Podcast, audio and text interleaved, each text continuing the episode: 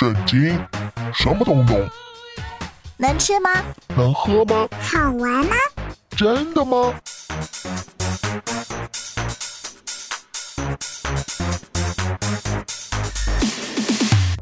圣经鸡尾酒。干杯！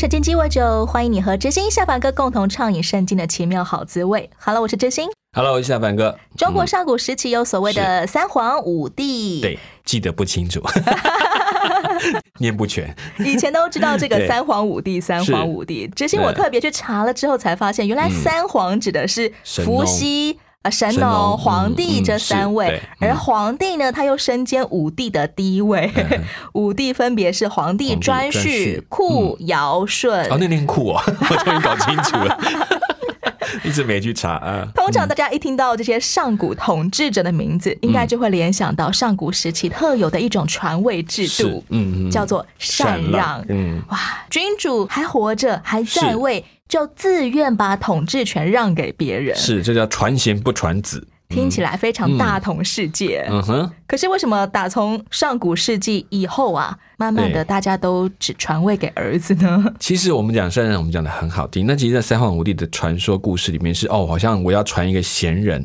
可是实际上在这当中还包含很多有一些也是有后宫的那种状态的那种争夺。哎其实他们并不是就想说禅让就真的就给他了，还有到底这人是不是那么闲，这个一件事情也值得争议，就对了。说不定是有一种暗中的 威逼你。对对对，其实，在后来的时代中，虽然也有禅让这个事情，但是好像是被逼着禅让。其实选贤与能都是我们心目当中的理想，对，但期盼是这样做到最好实。行起来是很难够避免人性的自私的。对，而且后来皇帝常是精神象征，所以他们有一种血统的观念，才变成是传子，因为是上天指派的家族带领这个国家，真正去执行的是底下有很多百官。其实我觉得做领导人最难为的，不单单是传位要传给谁，是还有不管你再怎么优秀，永远都不可能讨好所有人，没错永远不可能让所有人都满意。对，没有一个政策对他全部人都给你拍手的，不太可能。怎么样能够胜过这种啊？我都已经做牛做马了，你们为什么还不满意？这种缺憾的心态呢？我我觉得做这种领袖的人都要有一种比较宽的心了，就是他知道一定有好跟不好的意见，但是好的意见他听了他就很开心，但是不好的意见其实真的是他该听进去的，因为对他来讲这些的批评就是来看我到底损伤到多少。也许他讲的是一种只是他不方便的埋怨，还是这个事情真的造成他生命的困难，这才是我们要去理解的。很多领袖直到成为领袖，而且直到被别人质疑、被刁难、被不满意的时候，才会暴露出心态上面的一种嗯缺陷吗？嗯可能立刻就会陷入一种争执。对，甚至我们讲叫恼羞成怒就很清楚，啊就刚好这个事是情又他心中最不舒服的地方，又刚好一直提，而且他一直铺露他的缺点，他就会越来越不舒服，很难接受自己。领袖也是需要持续学习的。是没错，尤其他要面对这么多直接的意见的时候，他想听到这么多直接的意见的时候，他更要懂得说，我也不过是个人，我也有缺点，我接纳我是有缺点的人，这件事情是要学习的。今天我们要来听一位非常神的领导人的故事，嗯是他是撒摩尔，没错，他已经够神了。可是神完一番之后，大家又想要选新的领导人了。没错。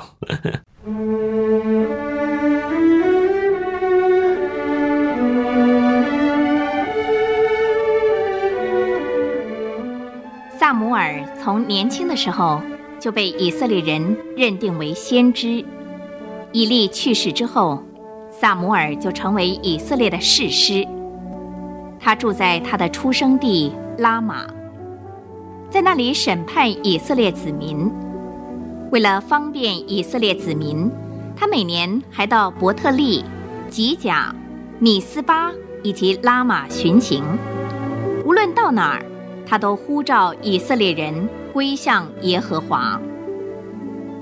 我的同胞们，你们若一心归顺耶和华，就当把外邦神和亚斯他路女神从你们中间除掉，专心归向耶和华，单单的侍奉他。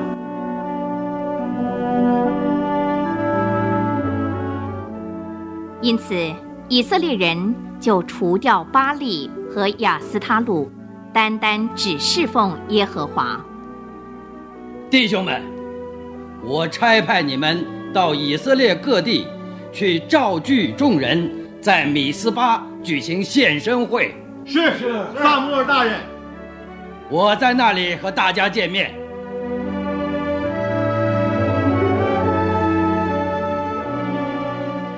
当他们聚集在米斯巴，就用水浇在耶和华面前，进食，并承认他们的罪。萨姆尔也为他们祈祷。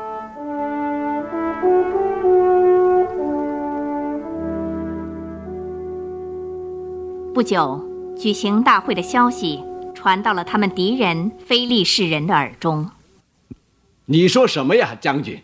报告大人，所有以色列人都聚集在米斯巴，有男女老少、兵丁、祭司和长官，全都聚在那里了。他们是不是准备要战争？哦，不是的，纯粹是宗教集会。嗯，我认为这是攻击他们的最好时机。他们绝料不到我们会攻打他们，所以这一仗必能得胜。对，那么将军，立刻行动，攻其不备。是大人。哈哈哈哈哈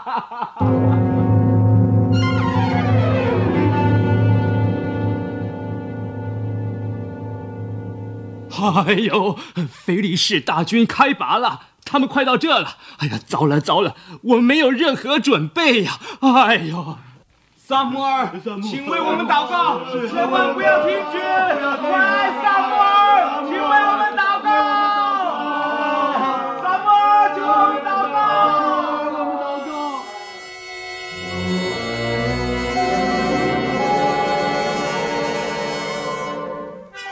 萨摩尔献上一只羊羔做翻祭，诚心恳求上帝拯救他的百姓。他们当天已经全心转向上帝来侍奉他。正当萨姆尔献祭祈祷的时候，菲利士的军队快速地向他们进攻。那时，上帝显示出他的大能。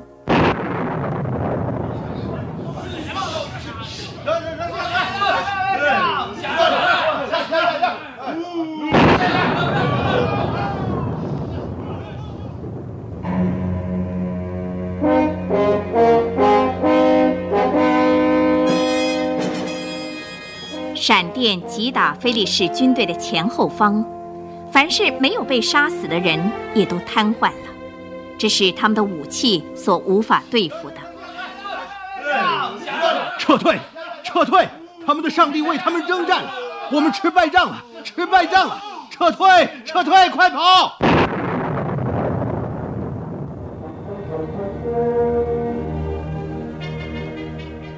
以色列人看见他们的敌人撤退了，就从后面追赶他们，一直追到他们的国境。那一天，以色列人打了胜仗。从此以后，非利士人多年都一直不敢再侵犯以色列。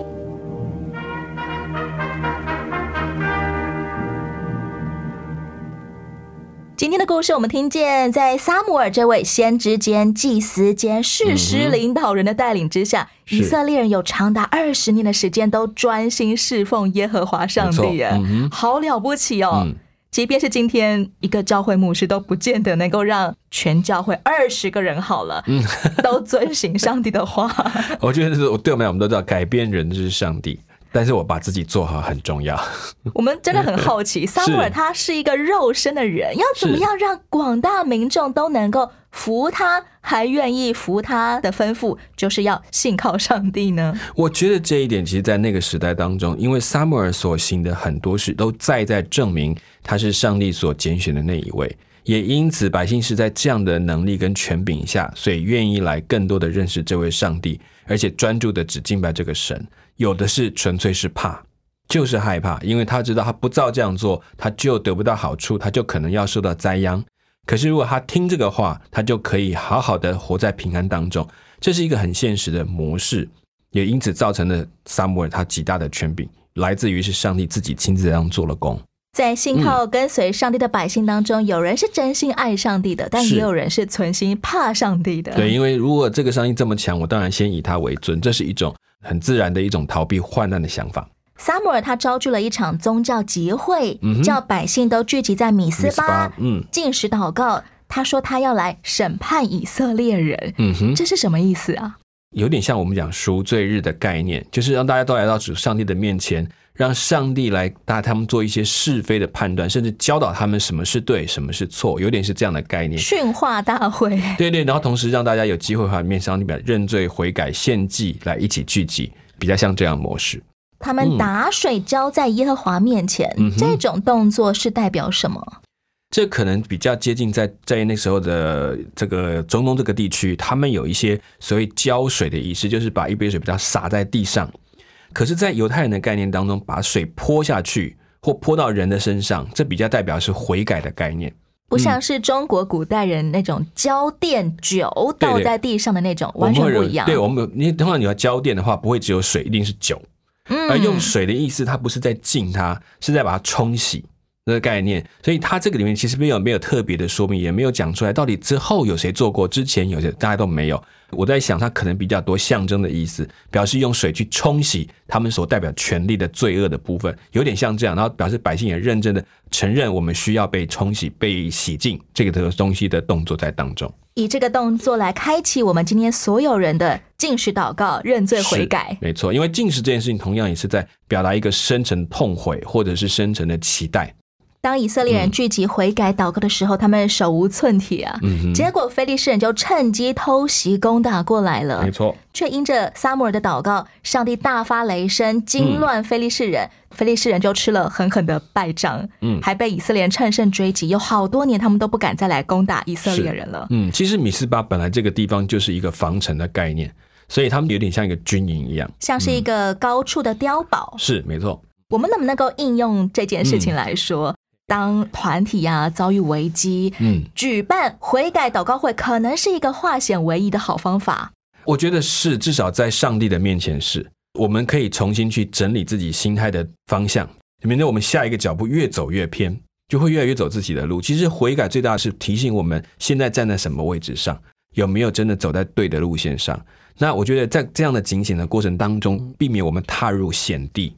悔改其实并不是赶快列出我们犯了哪些罪，嗯而是去仔细思想，从过去到现在我所走的每一步，有没有哪一些是不合上帝心意的？是。即便他表面上看起来没有错，对，因为在当时你的判断决定，因为我们是有限的人，有时候没有想到那么多，或者说私欲过强，或者有时候某一些情绪等等都会影响你，你难免有一些当时以为对，可是当你沉浸在上帝面前一停下来，上帝会用圣灵心的显明说：“哎，这件事情你要不要再想一想，是不是有一些东西你走过头了？”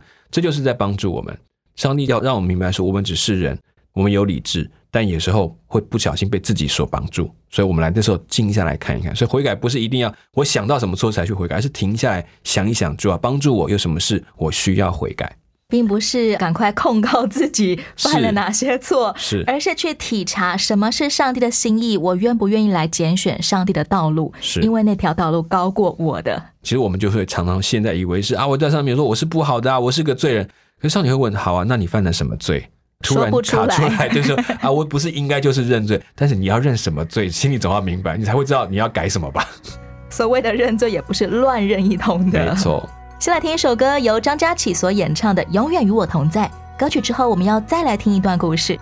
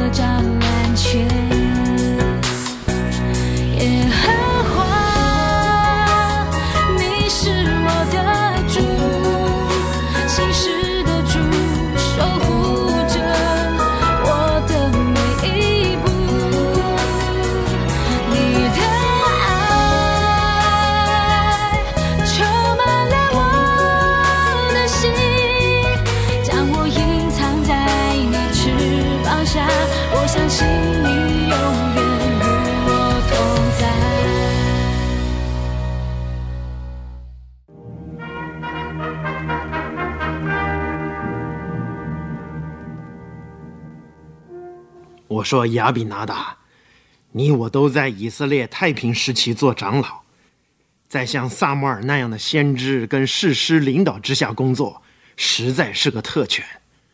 我敢说，他是以色列有史以来最伟大的士师了。我完全同意，像他一生的生活，就值得做每一个人的模范。在萨摩尔做士师以前，就从来没有举行过像现在这么大规模的逾越节，全国人都聚集在一起来举行庆祝呢。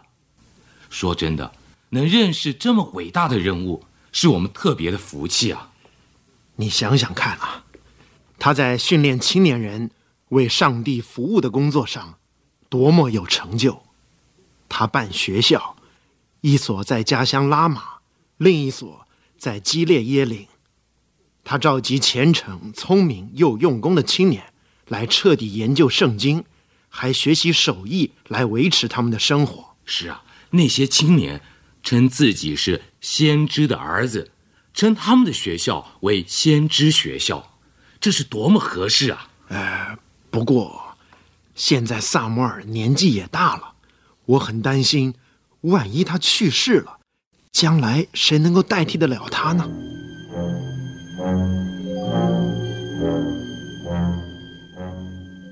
萨姆尔年纪老迈，全以色列长老们聚集在他面前，与萨姆尔谈话。萨摩尔，呃，您老人家年纪也不小了，您的儿子们又不学您的榜样，呃，所以，呃，您老，我，我，我们是希望能够像别的国家一样，呃，因此，萨姆尔，呃，请您为我们选一个王，让他来治理我们的国家。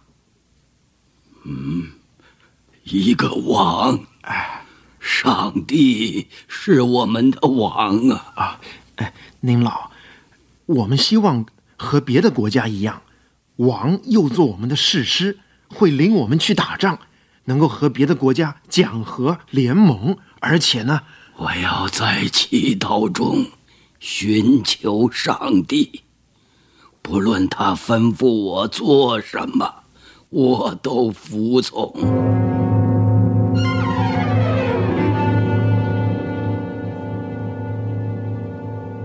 我已经向上帝祈祷了，他对我说：“百姓向你说的一切话，你只管依从，因为他们不是厌弃你，而是不要我治理他们。”他又叫我来提醒你们，将来王一定会征召你们的儿子当士兵、坐战车或当佣工。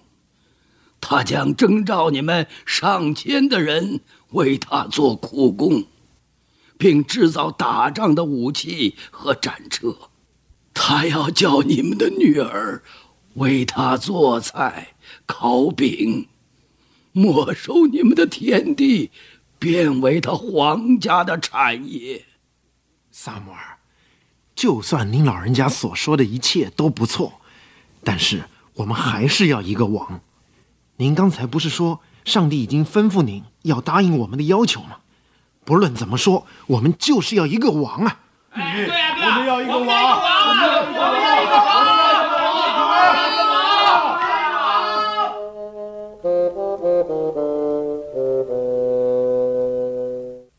萨姆尔，以色列的老先知，悲伤地回到他在拉玛的家中，等待上帝给他更进一步的指示。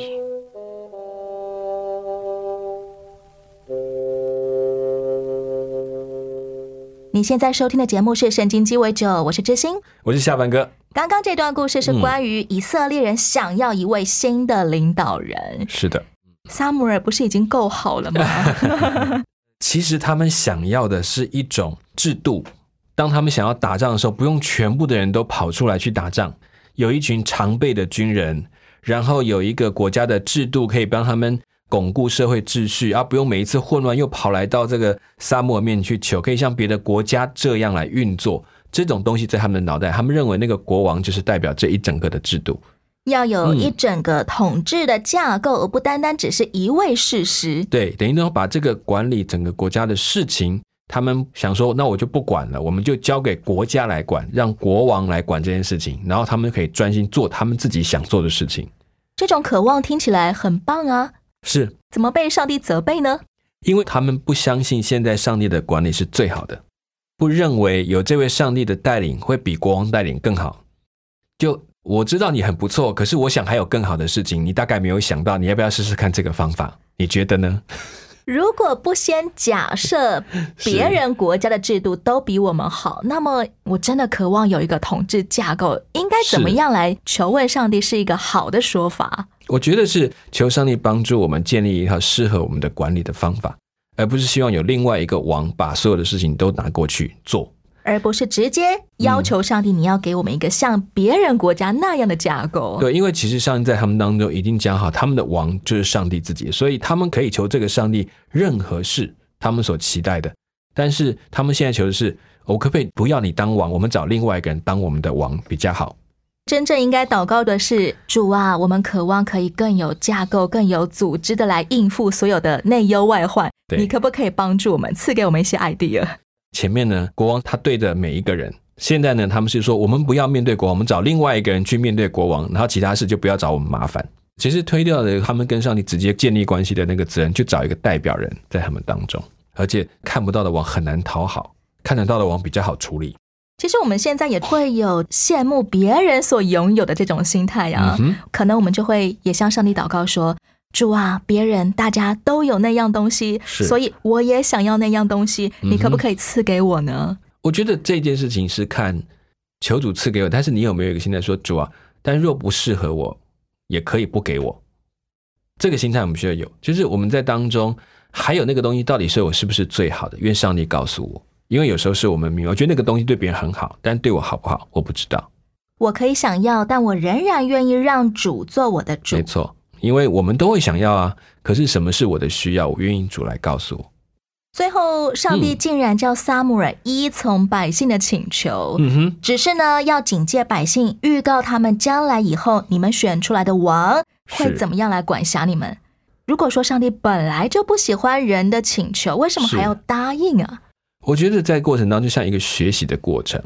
他必须让人民百姓说：“好，你现在你有的想法，你需要这个，你想要这个，好，那我们来看一看，你想要变成什么后果？我来告诉你，你再来做一个决定。”上帝是让我们自作自受来学乖吗？我觉得对上来这是一个必经的过程，就是说他不把人当成只是一个好像一个机器。我今天城市说你你你想了一个不好，我就把那个城市关掉，然后说把这个想法砍掉。他是说。好，你来试试看，你觉得哪一个对你才是真的最好？你要甘心情愿的做，只要做下这个决定，这就是你的自由意志可以做的抉择。这是我给你的机会，给你的礼物，我不收回。因为以色列人从来没有过君王，如果上帝用说的，他们可能没有办法完全理解，所以那你们就去试试看吧，到时你们就会知道是怎么回事了。对，而且没有深刻的知道，哦，原来有这么严重，原来我们忘记了最重要的东西是什么。上帝并没有否定有国王这事情是绝对的不好。但是上帝也说明了，有国王之后，你要承担的重担是什么？那你就要能够接受那个东西，好像自由的责任一样。上帝不喜欢的不是人的制度，而是人心摆错了位置。对，因为有大卫王这样好王也有啊，但是也会有出现扫罗的状况。其实新约圣经到了彼得前书，就有一段话教导我们说：你们为主的缘故，要顺服人的一切制度，或是在上的君王，或是君王所派罚恶赏善的臣宰。如果说我们所立的君王，或者我们所制定的统治架构，其实很有可能从头到尾都不合上帝心意。好了，嗯哼，为什么我们还要顺服这些君王，顺服这些架构制度呢？第一个就是他其实有后面那句话也提到说，他们不是空空的配刀，就是你不要忘记一件事，他们手上是有刀的，你会面对一切应该在他制度下会面对的惩罚。如果你要去，比如说我举例来讲，一个是暴政。你要去抗争，你想去说这个事情不合人道、不合上帝的心意，那你势必要去抗争。可是你不要忘记付上代价，这是一定的，一定会有伤亡。是的，但是也问这个代价，你到底为什么要付？如果这个代价不值得你去付出，那你要想清楚，不要没事去顶撞那些明明就手上有刀的人。其实圣经里面讲的很现实，他提到每一个去做这些。呃，反抗者，或者是说，甚至在传福音的人，他都会面对这些官府的责备，甚至有一些人甚至直接压榨他们或控告他们的时候，他都提醒他们，这些代价都必须要付，你就可能会被关，会被打，都会有。但是上帝圣灵要与你们同在，他在做一个平衡，就提醒我们要顺服是没有错，因为这个顺服可以保护你在地上的平安。当你要去做你想去做的时候，可以顺利的去做。但如果真的有必要，你要记得这是会付上代价的。我们选择顺服人的制度，就把它当成好像他是上帝一样，我们来顺服他。对，我们是因为上帝已经把权柄放在手，所以我尊重他的位置，这是我们要学习。即便你在面对一个不是很恰当的政体的时候，你都必须保持应该有的尊重。但是，当说的话对的话要说，只是你也明白，当你说这些话，也可能会付出一定的代价。所以今天我们听见人们渴望立一个君王，但很多代以后，他们可能又讨厌这位君王了，也都对照到我们现在在看待政治啊、看待国家啊、看待领袖，很多的心态都仍然考验我们有没有以主为主。我们慢慢也打破我们在理想中总会把自己的领袖塑造的多么的不得了、不得了，但是不过就是一个人，他有很好的地方，但他也会有他生命的缺陷，所以永远不要把他看得超过你的上帝。理想与现实之间是有差距的，是只有我们的上帝永远长存。是的，节目最后继续来听由张佳琪所演唱的《永远与我同在》。我是知心，我是下凡哥。下一回的圣经鸡尾酒，我们空中再会喽。OK，拜拜，拜拜。